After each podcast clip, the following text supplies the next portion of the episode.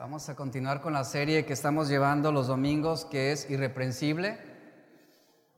Y el tema de hoy es advertencia a los desordenados. Advertencia a los desordenados. Que está basada en Primera de Tesalonicenses, capítulo 5, verso 14 y 15.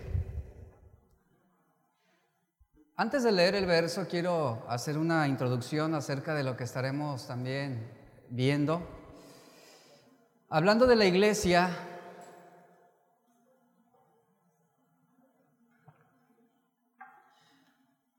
debemos tener en claro que tenemos una, una, expectativa real de lo, que, de lo que es la iglesia funcional. Lamentablemente, muchos problemas surgen en las congregaciones debido a las expectativas irreales que las personas conciben de lo que debería o de lo que quisieran que fuera la iglesia. Y esa es la razón por la cual muchas personas en las congregaciones terminan frustrados, decepcionados y hasta enojados. Hay formas insidiosas en que las expectativas irrealistas se hacen presentes en nuestras vidas. Concebimos muchas cosas que no son y a veces somos intolerables a cosas que podríamos realmente dejar pasar y que no representan una amenaza a la doctrina. La iglesia es una comunidad de pecadores, ¿entendemos esto? Todos somos pecadores. Eso, de eso se constituye la iglesia, de personas imperfectas, de personas egoístas, orgullosas, envidiosas, mentirosas algunas veces, que finalmente es una debilidad que cada uno presenta en su carácter, porque ninguno somos perfectos. Amén. Entonces, hay que tener esto en claro. La iglesia es una comunidad de pecadores y fue establecida por Dios para los propósitos de Dios y para la gloria de Dios.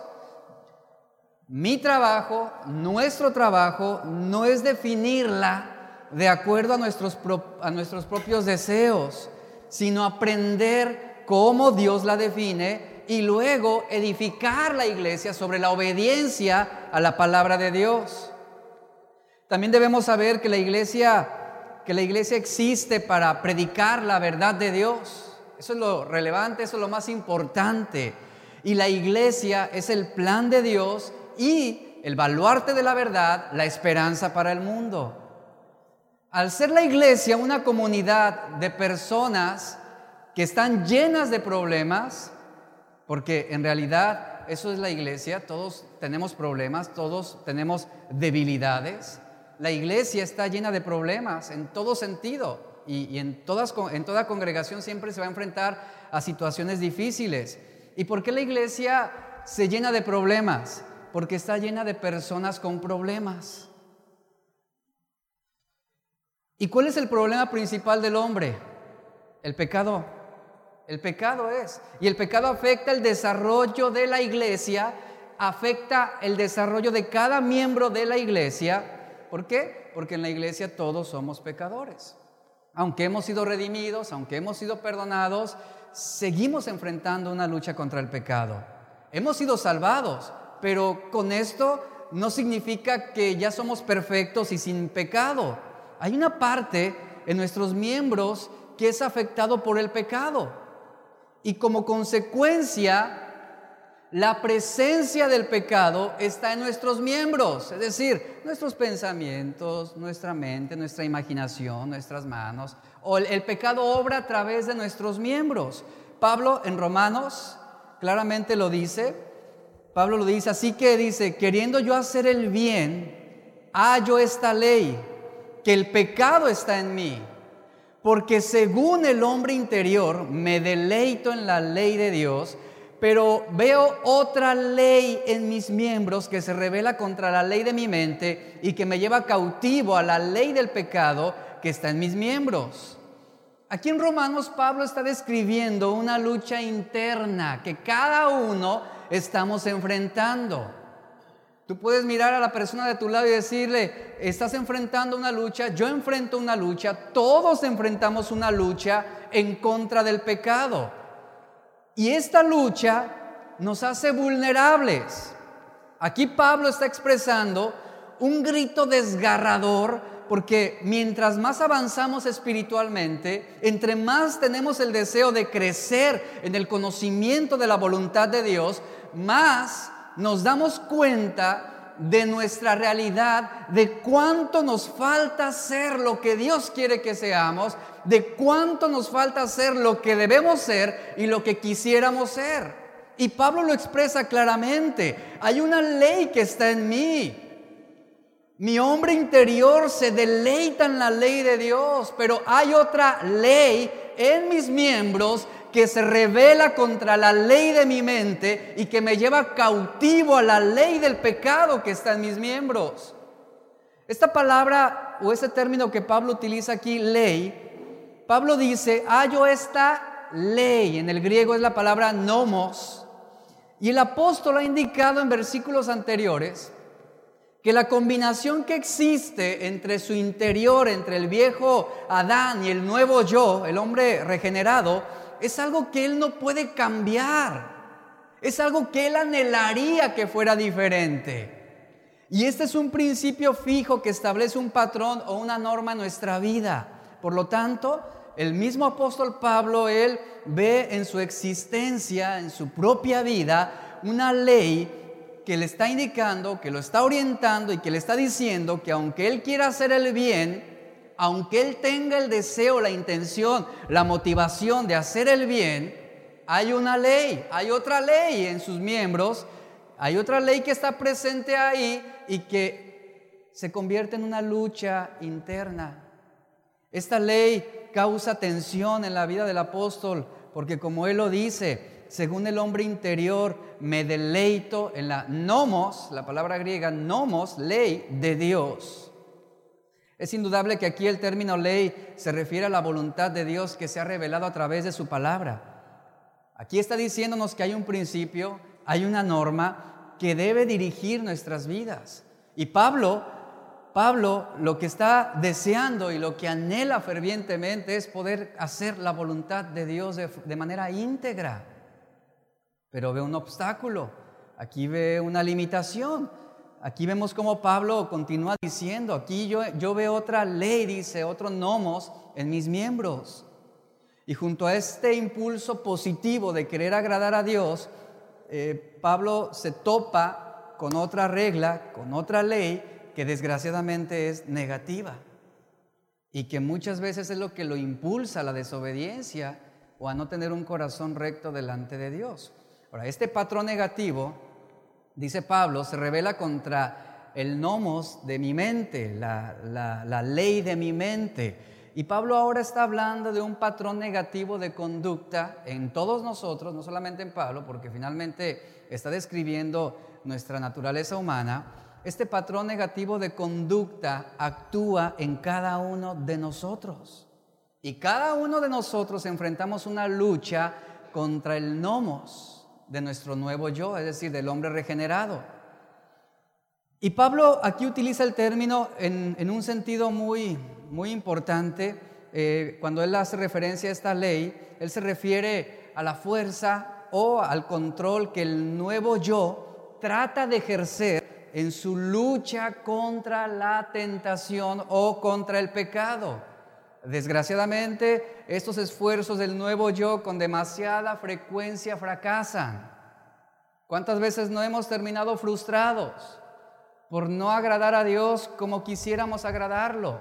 Por, por fallar, por pecar, a veces por decir cosas que no queríamos decir, pero que finalmente dijimos y lamentamos. Conversaciones indecentes, opiniones llenas de pecado, y Pablo está describiendo su propia experiencia. Pablo está diciendo, yo he, sucumbido ante el mal a causa de esta ley que está actuando en los miembros de mi cuerpo, que me están llevando cautivo al pecado mismo. Y él, él mismo se está describiendo así, él se está convirtiendo en cautivo a esa ley del pecado que actúa a través de sus miembros.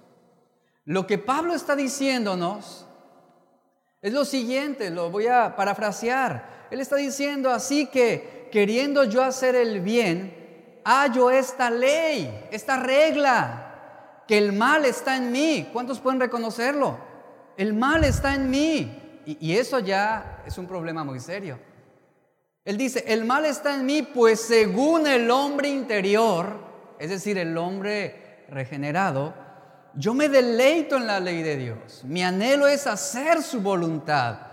Pero luego me encuentro con otra regla, otra ley en mi cuerpo, en mis miembros, que se revela contra el control de mi mente y que me lleva cautivo del control del pecado que está en mis miembros. Esa es una realidad que enfrentamos todos nosotros y es una realidad que se hace patente en la iglesia. La iglesia sigue siendo afectada por el pecado, inevitablemente. Se hace manifiesto a través de quién? A través de cada uno de nosotros. Finalmente el instrumento del pecado, ¿quiénes son? Nosotros. Nosotros somos el instrumento para que el pecado se manifieste. ¿Cómo se manifiesta el odio?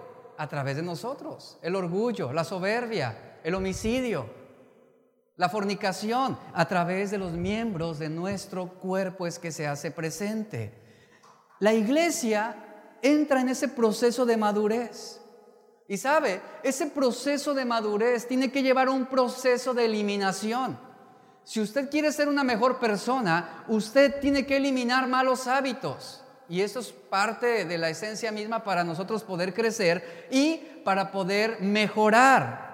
Entonces, la iglesia entra también en un proceso, escuche esto por favor, de eliminación del pecado, eliminación del egoísmo, eliminación del orgullo, eliminación de la avaricia, de la codicia, de los celos, del odio, de la indiferencia.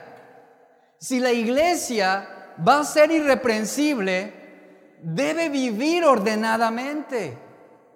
Y para lograr ser todo lo que Dios quiere que sea, tenemos que enfrentarnos a nuestro propio pecado. Y si nosotros queremos que la iglesia sea lo que Dios quiere que sea. ¿Cuántos lo quieren? Todos queremos que la iglesia sea lo que Dios quiere que sea. Entonces la iglesia debe enfrentarse con su propio pecado interno para poder seguir avanzando. Y es común en todas las iglesias encontrar personas que son problemáticas donde quiera. Eso sucede en toda congregación sea cual sea la denominación, siempre hay problemas en las iglesias a causa de la manifestación del pecado por sus miembros. Y, este tipo de personas se caracterizan porque mientras la iglesia, por ejemplo, entra, ellos salen, la iglesia se sienta, ellos se levantan. Pablo lo define así en Filipenses 2.21, buscan lo suyo propio, no lo que es de Cristo Jesús. Esto define una persona problemática. El contexto de lo que estamos viendo aquí de la iglesia de Tesalónica, Pablo debía poner orden en algunos grupos de personas que estaban mermando la eficacia de esta iglesia. Y, Pablo hace una mención muy interesante aquí, primera de Tesalonicenses capítulo 5, verso 14 y 15. Vamos a leerlo, por favor, ahí.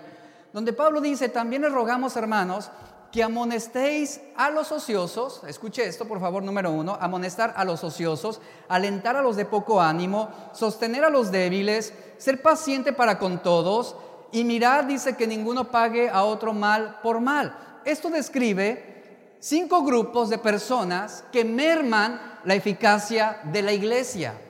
Los que no guardan el orden, los que se preocupan, los débiles, los desalentados y los impíos. Pablo aquí claramente está diagnosticando el problema principal de la iglesia en Tesalónica. Personas dentro de la iglesia que estaban causando serias contusiones. Los desordenados necesitan alinearse. Los preocupados necesitan tener más fe. Los débiles necesitan disciplinarse. Y los desalentados necesitan esperanza. Y los impíos necesitan arrepentirse de sus pecados. Hay mucho trabajo que hacer. Pero Pablo, Pablo está diciendo, para que todos estos se alineen y se corrijan, es necesario eliminar estos problemas. ¿A través de qué? La amonestación y la exhortación de la palabra de Dios. Un rebaño saludable será un rebaño que sea dócil a la autoridad. Y, volvamos a leer lo que Pablo dice en esos versos. Vuelvo a hacer mención de esta cita. También os rogamos, hermanos, primera de Tesalonicenses 5, 14 y 15, os rogamos, hermanos, que amonestéis a los ociosos, que alentéis a los de poco ánimo, que sostengáis a los débiles, que seáis pacientes para con todos. Mirad que ninguno pague a otro mal por mal, antes seguid siempre lo bueno unos para con otros y para con todos. Pablo tenía un amor muy fuerte por la iglesia y una preocupación fehaciente también por lo que sucedía en las iglesias. Por ejemplo, en 2 de Corintios capítulo 11, verso 28, 11:28, Pablo dijo, cada día, él dice, cada día pesa sobre mí la preocupación por todas las iglesias. Es una expresión que él hizo. Lo que él está diciendo es, mi preocupación trasciende cualquier dolor físico que yo he soportado. Él estaba preocupado por lo que sucedía en la, en la iglesia. Él dice, encima de todo el dolor, eh, de todas las flagelaciones, de todo lo que ha golpeado mi cuerpo, de lo que he sufrido, de lo que he padecido, mi preocupación más grande es por las iglesias. Y eso es una carga que Pablo estaba diciendo, es una carga que yo llevo sobre mi espalda todo el tiempo, porque veo la necesidad de que las iglesias se corrijan. Y si usted nota, cada una de las epístolas que Pablo escribió tiene el énfasis de que cada una de ellas se ordene, de que cada una de ellas se corrija. Y estos versos que acabamos de leer definen cómo debemos enfrentar eh, estas diversas situaciones dentro de la iglesia. Los versículos 12 y 13 que leímos ya en domingos anteriores Pablo exhortó primeramente a los pastores para que ellos supieran cómo deben tratar a las ovejas y, él les dijo a los pastores, deben trabajar entre las ovejas, deben ejercer autoridad sobre las ovejas y deben amonestar a las ovejas. Y él también da un mensaje a las ovejas y les dice cómo deben tratar a sus pastores, a su liderazgo espiritual. Él les dice a, las ovejas, valoren a los pastores, estimen a los pastores y sométanse a los pastores. Vea el orden que Pablo está estableciendo en esta parte de, de este capítulo. Pero en el versículo 14 que estamos leyendo hoy, Pablo ahora se dirige a la iglesia sobre cómo debemos tratar a las personas conflictivas. ¿Cómo debemos sobrellevar a las personas problemáticas? Y esta indicación que Pablo da es una indicación tanto para la iglesia como también para el liderazgo espiritual. Aquí Pablo enumera cinco grupos, cinco grupos que están mermando la eficacia de la iglesia, cinco grupos que están retrasando el avance de los propósitos de Dios en la iglesia, pero Pablo dice, hay que atender esa situación, hay que eliminar ese problema. Y él da indicaciones claras sobre cómo proceder. Y hoy vamos a ver eh, la primera parte solamente, el número uno. La primera parte sobre cómo proceder y el primer grupo que Pablo menciona es los ociosos. Los ociosos. Es un grupo que aquí Pablo menciona que desorientan a la iglesia, que merman a la iglesia.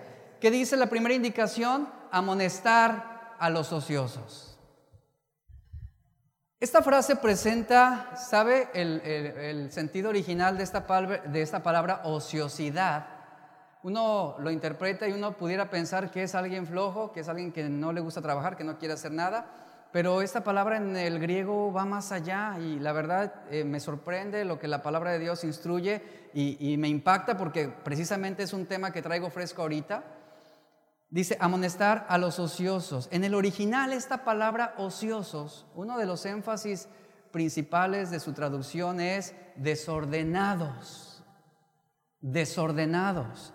Esta frase presenta a aquellos que viven sin orden. Pablo está diciendo, adviértanle a los desordenados. La palabra griega es atactos y esta palabra era usada frecuentemente en un sentido militar. Cuando era usada en un sentido, en un sentido militar tenía la idea de un soldado que estaba fuera de línea, un soldado fuera de línea, un soldado que estaba fuera de su rango, un soldado que no estaba cumpliendo con el rol que le correspondía, y por lo tanto era un soldado que era culpable de una conducta desordenada. ¿Y sabe? La ociosidad, por lo que estamos viendo en esta palabra original, está relacionada con el desorden. Y también está relacionada con la insubordinación, con la insumisión. Alguien que desobedece las órdenes, alguien que no da seguimiento a su responsabilidad o que incumple con su deber. En ese sentido es que Pablo utiliza la, palabra ociosos. Habla de uno que está fuera de orden, que no se alinea. En su contexto está describiendo a ciertos miembros de la iglesia que manifestaban un espíritu insubordinado, es decir, que andaban desordenadamente. Eventualmente, esta palabra llegó a utilizarse también para describir a un paseante ocioso que frecuentaba los mercados, alguien que solamente vagaba y veía, ¿verdad? Uno que vivía sin provecho alguno debido a su inactividad e inutilidad en la vida. Dicho de otra palabra, la palabra ocioso habla también de uno que es carente de provecho. Y Pablo usa esta palabra para describir también en 1 Timoteo 5:13. Eh, es interesante la relación que hay en toda la Biblia con este verbo.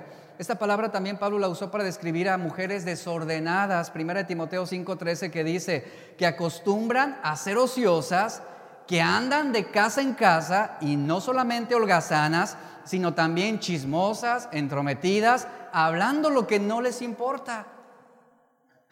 Amén. Digo, no, note el sentido de esta palabra ociosidad. Va más allá, trasciende muchos otros pecados.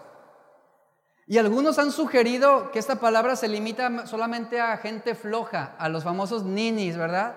Que ni trabajan ni estudian. Pero va más allá de ser apáticos, va más allá de ser indiferentes, significa más que eso. El diccionario Vine dice de esta palabra lo siguiente, es uno que no mantiene el orden. Otras versiones bíblicas traducen este versículo de la siguiente manera, esta, esta, frase, amonestar a los que andan desordenadamente. Y el derivado de este verbo tiene la implicación de uno que es insubordinado, indisciplinado, libertino y ocioso. Ahora, la ociosidad, hablando sobre lo que la Reina Valera nos traduce, la ociosidad es un patrón de vida desordenado. Es un patrón de vida desordenado. Y, usted lo puede ver aún en aspectos prácticos de la vida humana, ¿no? Usted compra un aparato electrónico, un celular, televisión, lo que sea, y todo aparato electrónico tiene un instructivo. El hombre desordenado, ¿qué hace? Ah, prende, a, eh, prueba y error, no, prueba y error, prueba y error. Pero pocas personas se toman el tiempo para leer lo que el instructivo dice. Y eso, eso es lo que ilustra precisamente este desorden que hay en nuestras vidas, que no queremos apegarnos a las reglas, que siempre queremos mantenernos fuera de línea, una persona desordenada es aquella que no respeta una autoridad, aquella que irrumpe o que viola los protocolos que se pueden establecer en cualquier lugar, aquella que hace caso omiso a las indicaciones, a las advertencias. De eso habla. Las cajetillas de cigarro dicen fumar, produce qué? Y el desordenado que hace, de algo nos vamos a morir. En esto, en, aspectos tan prácticos de la vida, se refleja nuestro desorden. En el automóvil, ahora que estaba viendo el tema, estaba viendo mi camioneta y, noté algo bien interesante. Donde quiera hay advertencias. Usted lee las llantas y le dice, usted no puede superar eh, tantos niveles de, aire, ¿no? Eh, hay indicaciones en, la parte de atrás, hay indicaciones en el motor, hay indicaciones y advertencias en, en la tapa del aceite, en la tapa del, anticongelante, el, el vehículo está lleno de advertencias. Nos dice cómo debemos sentar a un niño de 12 años, a un bebé, la silla, el acomodo. Está lleno de advertencias, pero ¿qué hacemos? Hacemos caso omiso a todo lo que se nos está indicando. Y eso, eso habla de un desorden. Finalmente, habla de un desorden. Y la ociosidad, repito, es un, es un patrón de vida desordenado. Es aquel que pierde su tiempo y que lo está gastando inútilmente. La Biblia nos dice que aprovechemos bien el tiempo porque los, ¿qué? Porque los días son malos. Vea cómo se relaciona esto.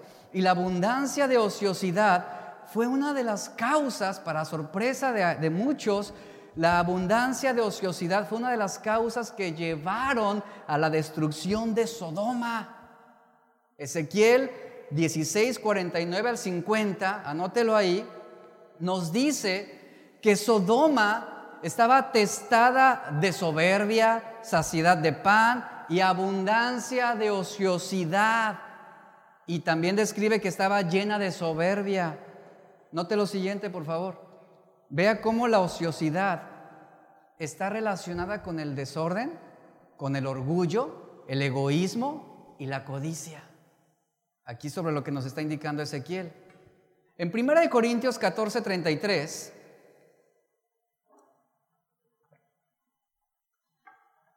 Pablo nos dice, la Biblia nos dice lo siguiente, 1 Corintios 14, 33, por favor acompáñeme ahí rápidamente.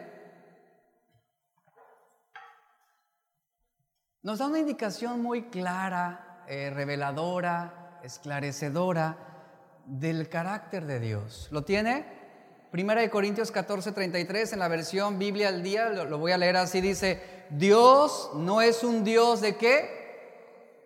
De confusión, dice la versión Reina Valera. La Biblia al día dice, no es un Dios de desorden, sino de paz.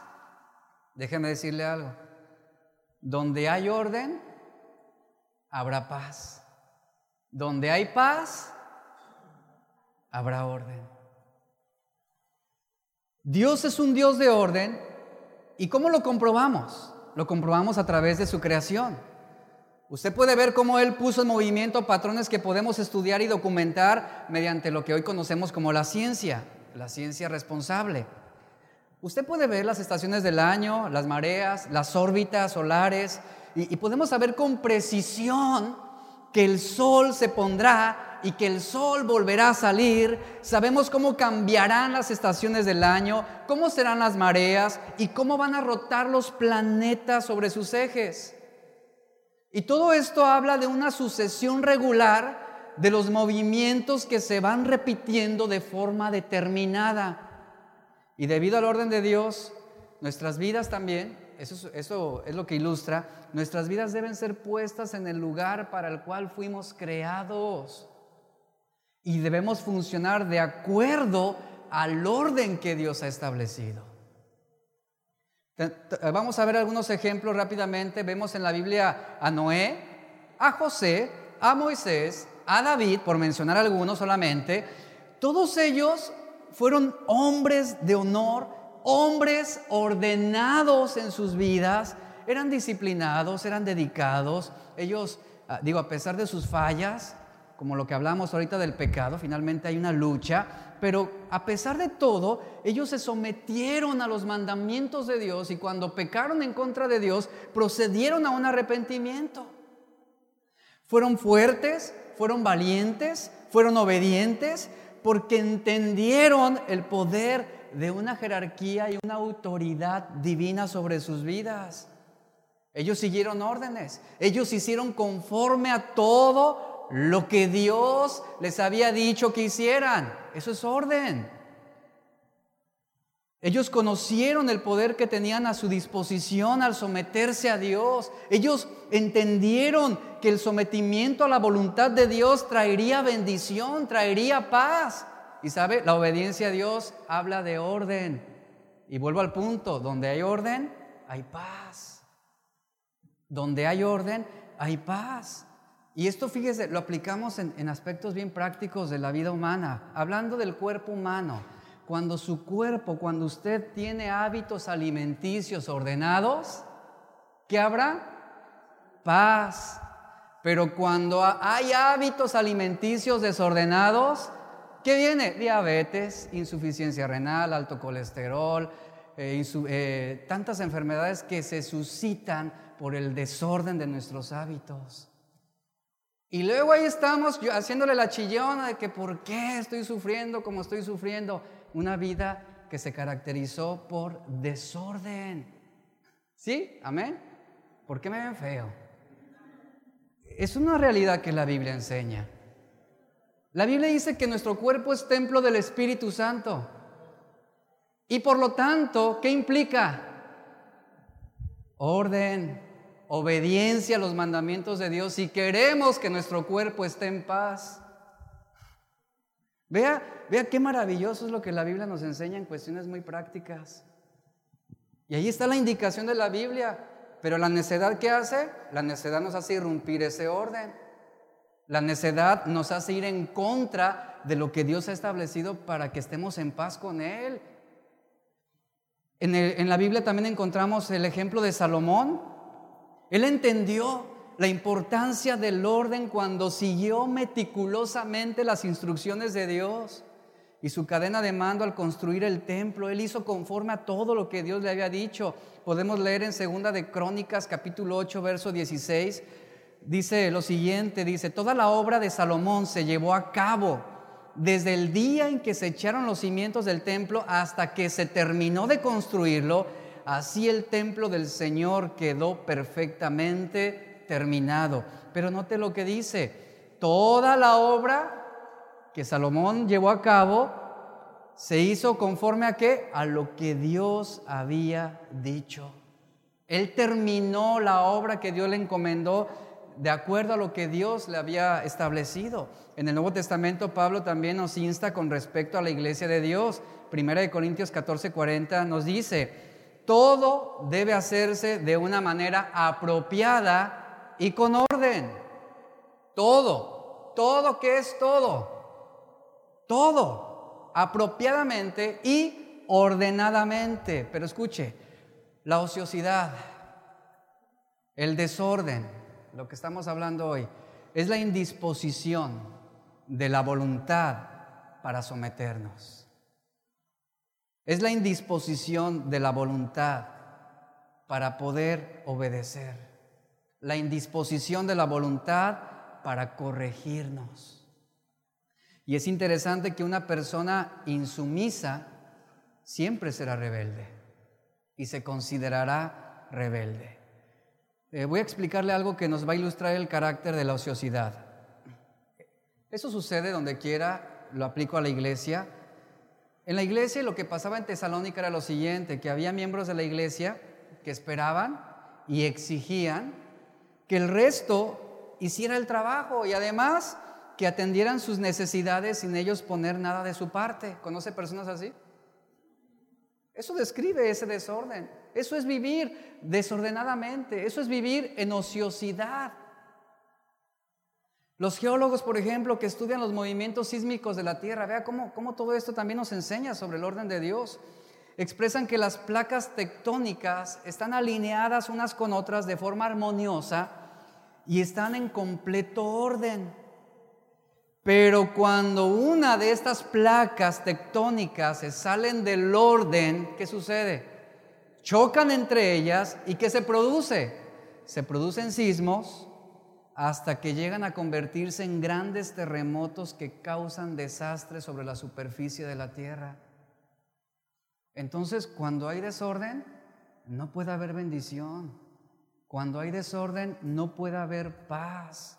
Y yo repito esto, Dios no bendecirá una vida desordenada. Dios no va a respaldar la vida de un ocioso en el sentido de falta de orden.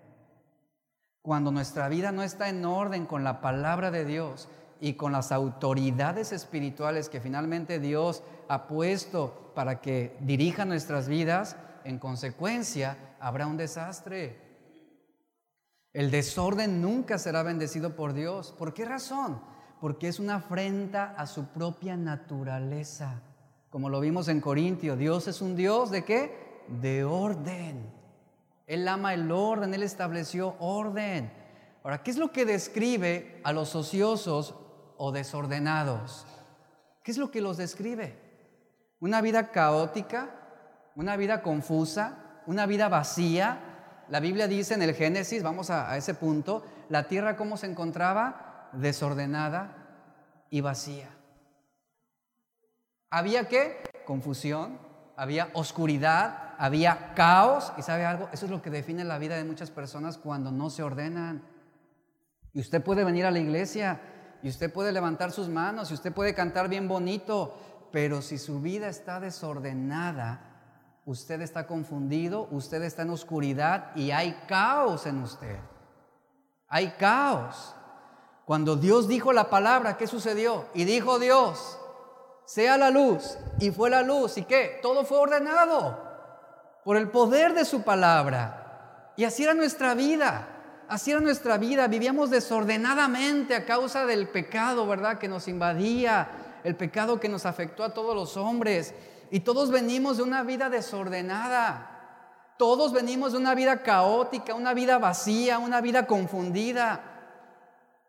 Pero cuando viene realmente la palabra de Dios, y esa es una evidencia, escuche esto, esta es una evidencia de transformación. Cuando realmente viene la palabra de Dios y habla tu corazón, ¿qué sucede? Ordena tu vida. Ya no hay caos, ya no hay confusión, ya no hay desorden, porque nuestros pensamientos son ordenados. Éramos ociosos, insubordinados y comienza a ordenarse nuestra vida. Se ordenan nuestras emociones, se ordenan nuestras prioridades, se ordenan nuestras decisiones, nuestros sentimientos, nuestros planes. Y es el resultado de la palabra de Dios, que comienza a traer orden. Ahora yo quiero mencionarle algo, el orden no es algo natural. Finalmente, la tierra estaba como desordenada. Y nuestra vida también estaba desordenada. Nadie nacemos siendo ordenados. Al contrario, entramos en un proceso de qué? De corregirnos, de ordenar nuestras vidas, ¿no? Eh, por ejemplo, cuando yo pienso en mi casa, me asombra, y yo, yo lo platico con mi esposa, tengo tres hijos, me asombra lo rápido que se puede tornar en un caos nuestra casa. Y podemos dedicarle un día a limpiarla, mantenerla, ordenarla, pero nada más soltamos a nuestros hijos media hora. Y es increíble, increíble, pareciera que aventaron una dinamita. Increíble todo lo que tú encuentras. Hasta cosas que no hallábamos de repente salen ahí. Es increíble cómo en tan, tan fácilmente, escuche, todo se puede convertir en un caos. Yo pregunto, ¿qué es más difícil, ordenar o desordenar? El orden, ¿sabe? El orden exige intervención. El, el, orden exige disciplina. El orden exige que trabajemos. El orden exige tiempo, dedicación, esmero, esfuerzo. El orden exige intervención. No va a ocurrir de manera natural. No va a ocurrir, pero sabe, el desorden sí ocurre de manera natural. Simplemente váyase de vacaciones un mes, deje su casa vacía, ¿cómo la va a encontrar? ¿Verdad? Eso surge. No tiene que trabajar el desorden. Eso es parte de nuestra naturaleza misma, hablando espiritualmente. Y el orden exige que nosotros intervengamos. Por esa razón en Génesis leemos que Dios tuvo que intervenir por esa razón, con este principio que le estoy mostrando ahorita, es una falacia lo del Big Bang y lo de la teoría de la evolución. Dios tuvo que intervenir desde el principio para ordenar las cosas a partir del caos. Y un claro ejemplo lo encontramos cuando era la hora de sacar al pueblo hebreo de Egipto, el faraón, usted sabe la historia, se negó múltiples veces a, a liberar al pueblo ¿Por qué se negaba? Bueno, porque la prosperidad de Egipto dependía de los, de los obreros hebreos. Y Faraón lo sabía. Faraón sabía que del trabajo de esos hebreos dependía su, su, su, prosperidad y su riqueza. Por esa razón, él no cedió a darles libertad. Entonces, para que cambiara de idea y convencerlo, dice la Biblia que Dios envía diez plagas. Los magos egipcios pudieron reproducir las dos primeras, pero ¿sabe algo? Pero no pudieron revertirlas, ni siquiera una. Pudieron generar caos, pero no fueron capaces de restaurar el orden. Solamente Dios puede hacer eso. Solo Dios puede traer orden. Con esfuerzo, por ejemplo, nosotros ponemos orden en nuestra casa, en nuestra oficina, en nuestro lugar de trabajo, pero nos resulta imposible revertir el caos espiritual, emocional de nuestra vida. Se requiere la intervención de Dios para finalmente lograrlo. Las personas sin orden y fuera de línea serán problemáticas. Es la misma. ¿Nota cuál es la naturaleza? la ociosidad, desorden, serán problemáticas. ¿Por qué razón abundan personas problemáticas en las iglesias? Por su ociosidad, lo que estamos viendo aquí, por su desorden. ¿Y sabe? ¿Qué van a generar? Van a generar caos, van a generar confusión, van a generar oscuridad en la iglesia porque van a retrasar el crecimiento y la influencia de la iglesia. Simplemente porque no están viviendo como deberían de vivir, porque están desviados del plan de Dios y cuando hay desorden no habrá bendición, porque van errantes, actúan sin provecho, viven de una forma infructífera. Nunca van al paso de los demás, siempre están inconformes. Eso es lo que distingue a una persona desordenada. Están inconformes, nunca van con el orden, no quieren someterse a la autoridad, cuestionan todo, critican todo. Cuando la iglesia se mueve hacia adelante, ellos retrasan su paso, ellos detienen su paso y se mueven hacia atrás. Porque no están cumpliendo con su deber, porque se mantienen fuera de línea, fuera de rango. No están interesados en servir, se dedican a juzgar. Y bueno, esto define también su indiferencia que es notable, ¿no? Son apáticos, son pesimistas, inclusive se pueden llegar a burlar por cómo se están haciendo las cosas. Yo hablo en un plano sobre lo que es la iglesia en general, pero también eso sucede en el trabajo, en la escuela. Esto lo podemos ver y comprobar también ahí, porque es gente que está estorbando el progreso del Evangelio, aunque ellos abogan por una justicia propia y el distintivo de una persona desordenada es que no se someten a la autoridad, no tienen sumisión, son apáticos, contenciosos, inconformes, eh, infecundos. Y eso, eso es lo que los describe, una vida desordenada. Y cuando hay desorden, cuando hay desorden, sobrarán motivos para ir en contra de todo. Y es preocupante encontrar personas también desordenadas dentro de la iglesia que como le menciono, esto, esto sucede, sucede constantemente, donde quiera, repito, donde quiera. Pero ¿sabe algo? No es sorprendente encontrar personas problemáticas en la iglesia o desordenadas. Lo preocupante es no darnos cuenta que pudiéramos ser la causa de ese desorden. En eso debemos poner atención en que usted no sea la causa de ese caos, que usted no sea la causa de ese desorden, porque finalmente Dios le juzgará a usted, Dios me juzgará a mí.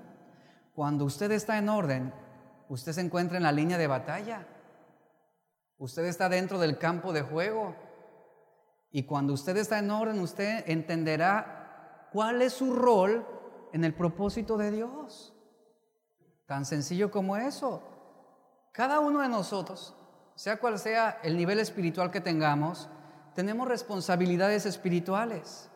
Tenemos una obligación delante de Dios. Finalmente, tenemos que darle cuentas a Dios de lo que hicimos con nuestro tiempo, por ejemplo, de lo que hicimos con nuestros recursos, de lo que hicimos con nuestro talento, de lo que hicimos con nuestra vida. Le daremos cuentas a Dios. Entonces, aquí la pregunta es, ¿lo estamos haciendo? ¿Estamos llevando a cabo el llamamiento de Dios? ¿Estamos dispuestos a hacerlo?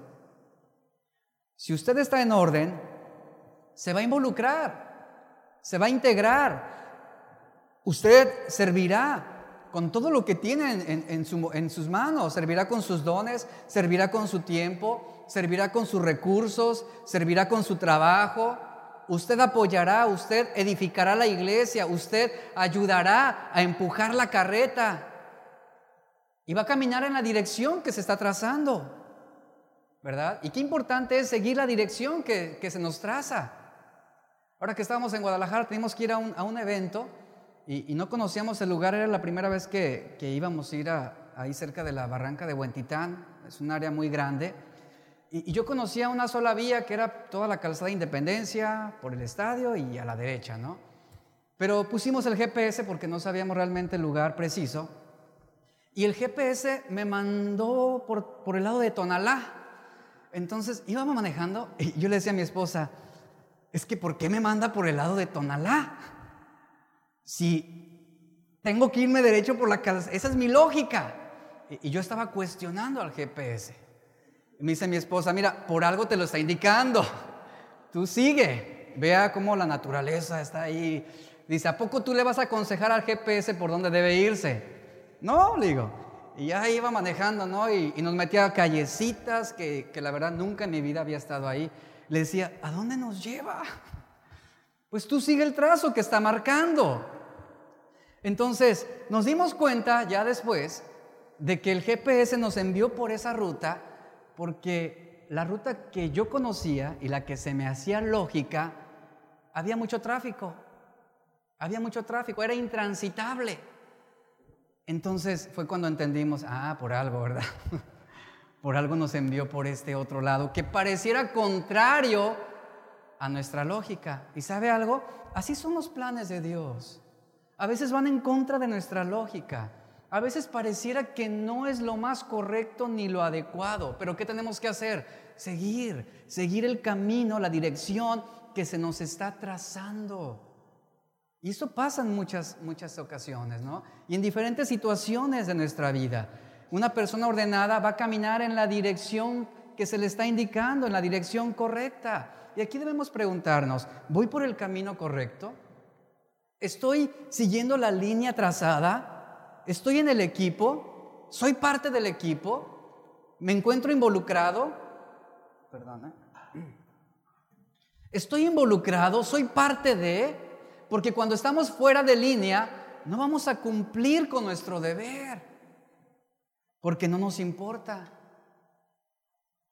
No, son parte, no es parte de lo que nosotros queremos, por eso mucha gente vive y trabaja para realizar sus propios planes y el distintivo de alguien que no cumple su deber es el enojo, la inconformidad, la amargura, la rebeldía y por esa razón hay una indisposición de no apoyar y de ahí deriva la ociosidad y el desorden porque no son parte de lo que está pasando.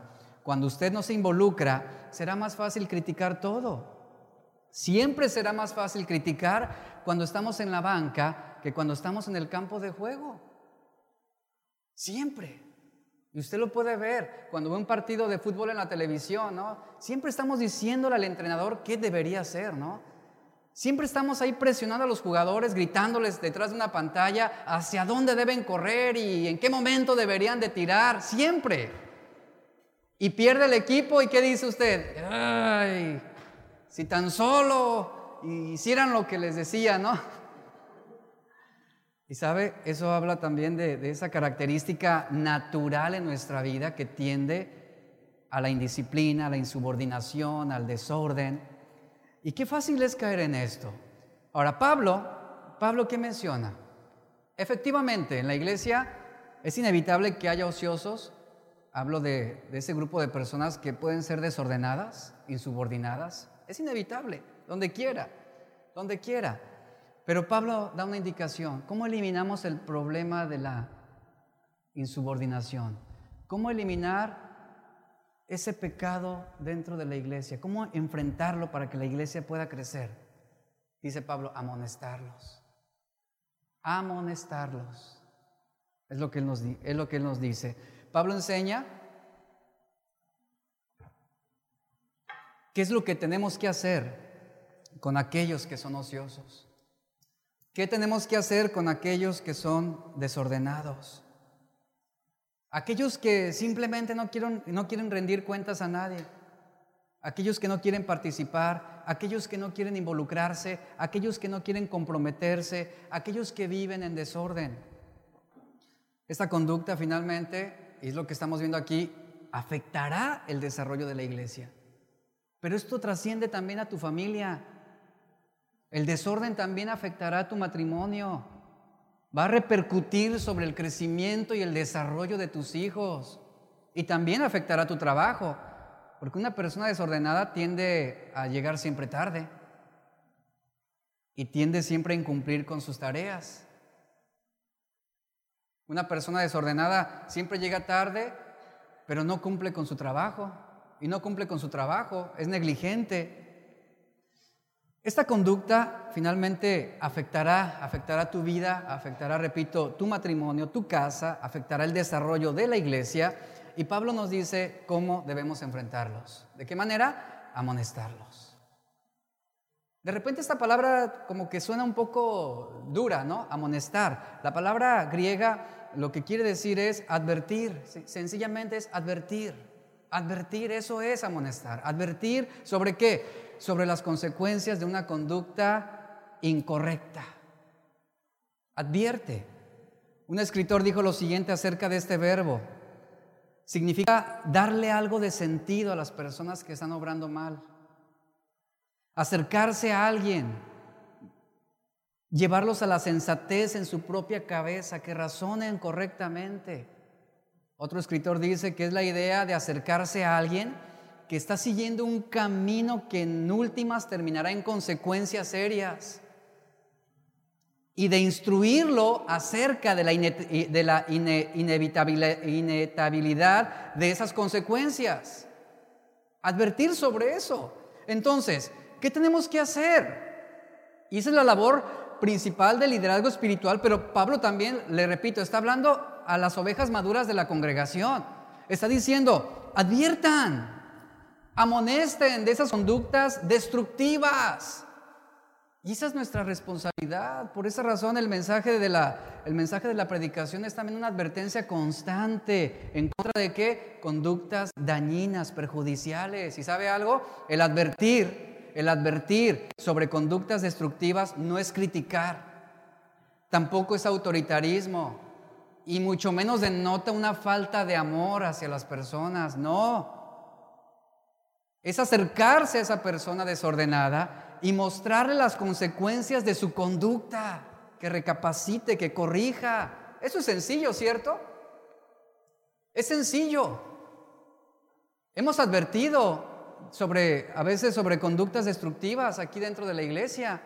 Algunos ha sido de forma personal, algunos han seguido la indicación, otros saben qué hacen, a la basura. Y pasan las semanas, pasan los meses, y después están sufriendo y están lamentando el no haber seguido el consejo. Pero eso de qué habla? Ociosidad. Habla de una vida en desorden. Entonces, esto es amonestar. Y esto es bien sencillo. Usted se acerca a alguien con amor, con humildad, y ¿qué le dice? Oye, he notado tu apatía. Ya no estás involucrado como antes. Te veo indiferente. Tu actitud es pesimista. Eres muy crítico. Y aquí viene la amonestación. Si tú continúas por ese camino, tendrás consecuencias. Guarda tu corazón de toda amargura, de lo contrario, estarás fuera de línea.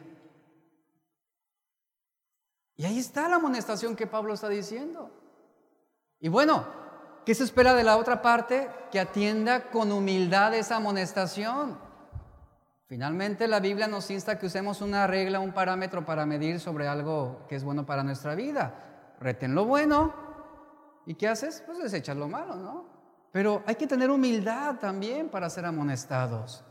Vea, el 26 de diciembre del 2004, un terremoto de magnitud 9.1 sacudió la isla de Simelue, situada en el noreste de Sumatra, en Indonesia. Quienes estaban en la costa vieron que el mar se retiraba más de lo normal. Inmediatamente todo el mundo echó a correr hasta las colinas gritando smog, smog, que en el idioma local significa tsunami. En menos de 30 minutos aparecieron olas gigantescas que golpearon la costa, destruyendo casi todas las casas y las aldeas. La isla de Simelue fue la primera población que recibió el impacto de aquel terrible tsunami. Sin embargo, y aquí está lo alarmante, de los 78 mil habitantes de la isla, únicamente murieron siete. ¿Por qué murieron tan pocos? Un refrán conocido entre los isleños dice lo siguiente, si hay un temblor y ves que el mar se aleja, corre a las colinas, que pronto con fuerza regresa. Y los habitantes de esta isla habían aprendido de sus antepasados a reconocer que se acercaba un tsunami al observar los cambios en el mar. Escuche, esas siete personas que murieron, ¿por qué murieron? Por no seguir las indicaciones, por no hacer caso a la advertencia. Había señales, señales que podían salvarles la vida, pero ¿qué hicieron? A la basura. Proverbios 6:23 nos dice, porque el mandamiento es antorcha y la enseñanza luz y camino de vida las reprensiones de la enseñanza. Hoy todo viene con etiquetas de advertencia, como le mencionaba hace rato. Todo tiene advertencia, todo. Artefactos nuevos, juguetes, eh, incluso medicamentos vienen con advertencias, las sillas vienen con advertencias. Eh, todo, todo tiene una manera de advertirnos. ¿Qué es lo que procuran hacer? Bueno, evitarnos malos resultados o evitarnos que nos lastimemos o que nos dañemos. Cuando tu hijo sale corriendo a una calle transitada, aquí no le ha pasado esto como padre, tú gritas. ¿Qué le dices? Cuidado, cuidado. Y, y escuche, esto es una advertencia. Pero ¿por qué le adviertes? Porque lo quieres proteger. ¿No le estás quitando la libertad? El gritarle cuidarlo no, no significa que no lo ames o que no desees lo mejor para él. Y sabe, la palabra de Dios está llena de advertencias que nos gritan, cuidado. Cuidado. ¿Para qué? Para protegernos. No para quitarnos nuestra libertad, no para robarnos la felicidad. La palabra de Dios está llena de etiquetas, de advertencias, sobre cosas que son perjudiciales para nuestra salud espiritual. Y la primera etiqueta que estamos viendo aquí, ¿cuál es? El desorden, la ociosidad, que debemos erradicarla de nuestra vida. Cuando nosotros leemos, por ejemplo, Proverbios 6, verso 16 nos dice, seis cosas aborrece el Señor. Y aún siete dice, abomina su alma. Y aquí nos está llamando la atención. Aquí hay otra etiqueta de advertencia que nos advierte sobre las tendencias destructivas, como lo mencionan en los versículos 17 y 19 de Proverbios 6, advertencias destructivas como la soberbia, la deshonestidad, pecados que dañan nuestras relaciones con los demás, planes perversos, contiendas. En otras palabras, las advertencias divinas no buscan quitarnos la diversión, no buscan oprimirnos, sino que buscan protegernos preservarnos, invitándonos a que ordenemos nuestras vidas. Y debemos atender las amonestaciones que están instruyéndonos. Cuando tú decides obedecer la advertencia, ¿sabe qué sucede? Cuando tú obedeces la advertencia, reviertes el ciclo del desorden. Cuando tú atiendes la amonestación, estás revirtiendo el ciclo de consecuencias en contra de tu vida. Pero si tú desechas el consejo, si tú desechas la amonestación, entras en un ciclo de desorden, entras en un, ciclo de consecuencias. Y esto es inevitable. Y este principio también está ilustrado por la ley de la entropía, que nos dice que los sistemas aislados tienden al desorden siempre. La entropía dentro de la termodinámica es una medida del desorden. Mayor entropía, dice esta ley, mayor entropía, mayor desorden. Menor entropía, más orden. Cuando no seguimos la advertencia, entramos en un progreso para la destrucción. Y esa es una característica de la ociosidad y una persona que es desordenada. Por ejemplo, tenemos una habitación ordenada. ¿Cuánto no le costó ordenar la habitación? Lo que hablamos ahorita. Ahí está el inicio, ¿no? Pero ahora la desordenamos.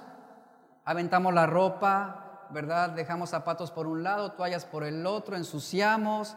Hemos cambiado el sistema inicial y ahora tenemos un sistema final en esa habitación. Ahora hay una habitación desordenada. Si tú quieres colocar las cosas para que esté, para que esté la habitación ordenada, te va a costar trabajo. Vuelvo al punto. Te va a costar trabajo.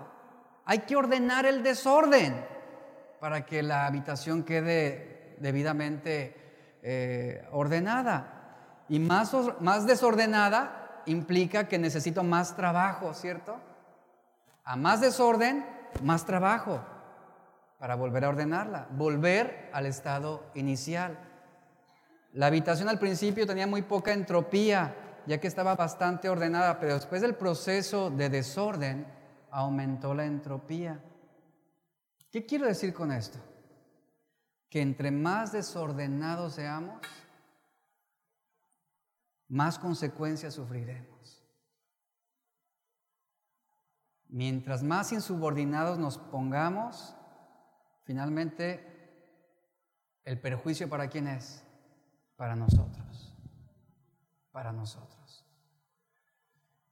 En una advertencia Pablo le dijo a los ancianos de, en Éfeso, con lágrimas, Pablo les dice, según Hechos 20:31, y aquí encontramos a un Pablo abriendo su corazón, un Pablo que estaba con pasión, pero también con dolor, con una preocupación genuina, que les dice a los ancianos en Éfeso, estén alertas, acuérdense, les dice, acuérdense de que durante tres años, de día y de noche, yo no dejé de aconsejarlos con lágrimas a cada uno de ustedes.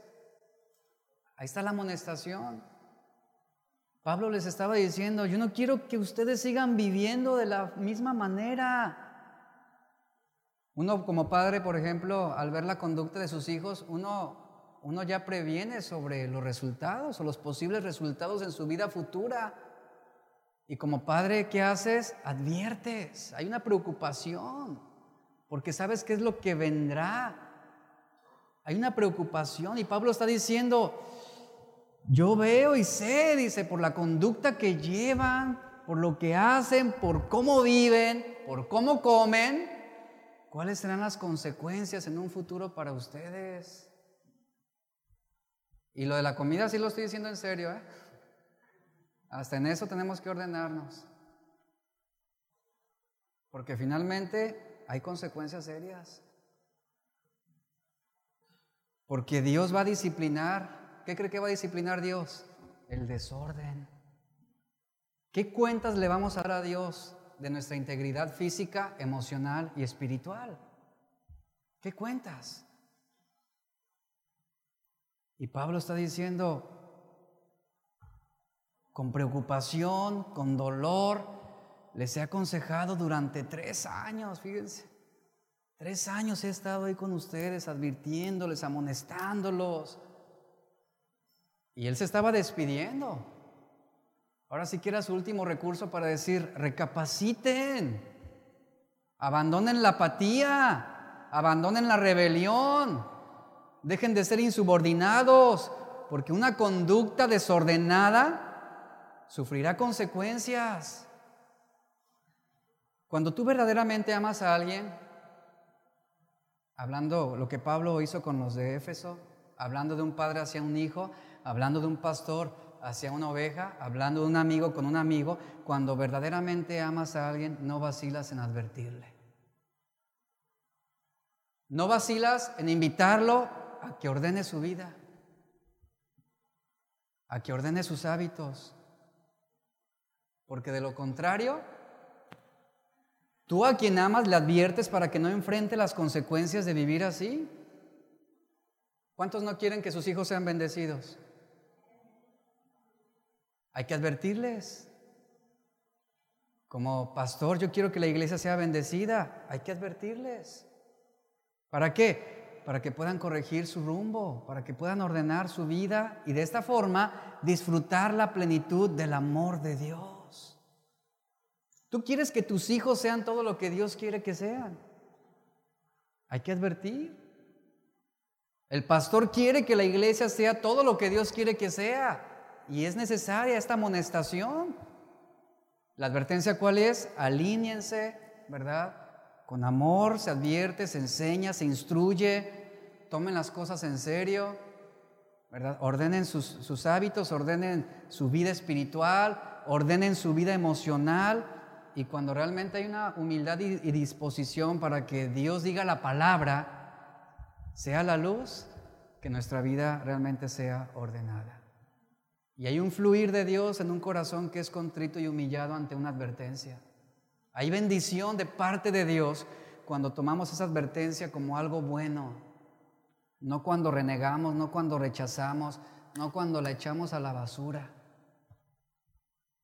Tenemos que estar finalmente creciendo, tenemos que seguir caminando, tenemos que hacerlo con amor, ¿Por qué? Porque es importante entender las consecuencias.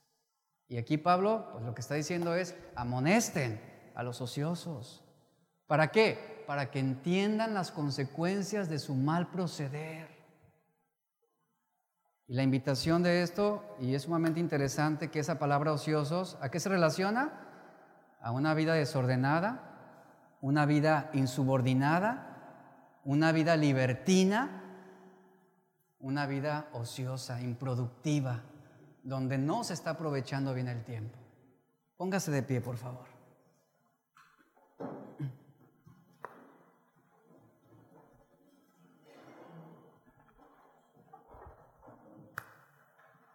Padre, te damos gracias. Gracias Dios por tu palabra. Hoy sé que tu palabra nos ha hablado a todos y queremos estar en la disposición de ordenar nuestra vida. Venimos de una vida que a causa del pecado ha traído caos, ha traído confusión, desorden, donde a veces un esposo no sabe cumplir su rol hacia su esposa, donde una esposa no entiende lo que es el someterse a su marido un caos donde los hijos quieren sobrepasar a los padres y les pierden respeto, una iglesia donde no hay amor, Señor, y donde a veces se busca se busca lo suyo propio y no lo que es de Cristo. Hay tantas cosas que tenemos que ordenar, Señor, en nuestra vida. Y hoy tú estás haciendo un desafío Hoy tú estás hablándonos fuertemente para que nos ordenemos, para que cambiemos nuestros hábitos, nuestra manera de vivir, para que aprovechemos bien el tiempo, porque los días son malos. Y de esta manera que podamos ser eficaces. Sigue enseñándonos que podamos ser irreprensibles delante de ti en nuestra área espiritual, emocional y física. Enséñanos, porque tú eres un Dios de orden. Y cuando la palabra entró a nuestros corazones, el primer resultado, el cual es también inevitable, es ordenar nuestra vida. Y cuando hay orden, hay paz. Pero cuando no hay orden, hay perturbación, hay tristeza, hay amargura, hay preocupación. Se vive una vida sin propósito, sin esperanza. Y esto no es lo que tú quieres para nosotros. Por eso el llamado de hoy es sumamente importante y es algo que va a marcar fuertemente nuestras vidas este año. Ordena tu vida. Ordena tu casa. Porque de cierto morirás. Que podamos dar cuentas a ti, Señor. Queremos ordenar nuestra casa. Queremos ordenar nuestra vida. Pero para hacerlo debemos enfrentar nuestro propio pecado. Ayúdanos para ser la iglesia que tú quieres que seamos. Toma la mano de tu esposa si está a tu lado, si estás con tus hijos, abrázalos. Y oren juntos y digan, Señor, queremos ordenarnos para hacer lo que tú quieres que seamos, para vivir de la manera como tú quieres que vivamos. Si llevamos orden a nuestra vida, a nuestra familia, habrá paz habrá paz. La característica de muchos hogares es, el, es, la contienda, la indiferencia, el odio, el rencor. Y esto, esto derivó de una vida desordenada en cuanto a la autoridad también, en cuanto a la disciplina, en cuanto a las prioridades. Porque un hogar donde la prioridad es el trabajo, y no Dios, hay desorden y no habrá paz. Sigue enseñándonos, Señor. Y danos el amor para amonestar, la sabiduría para, para orientar y que podamos seguir creciendo.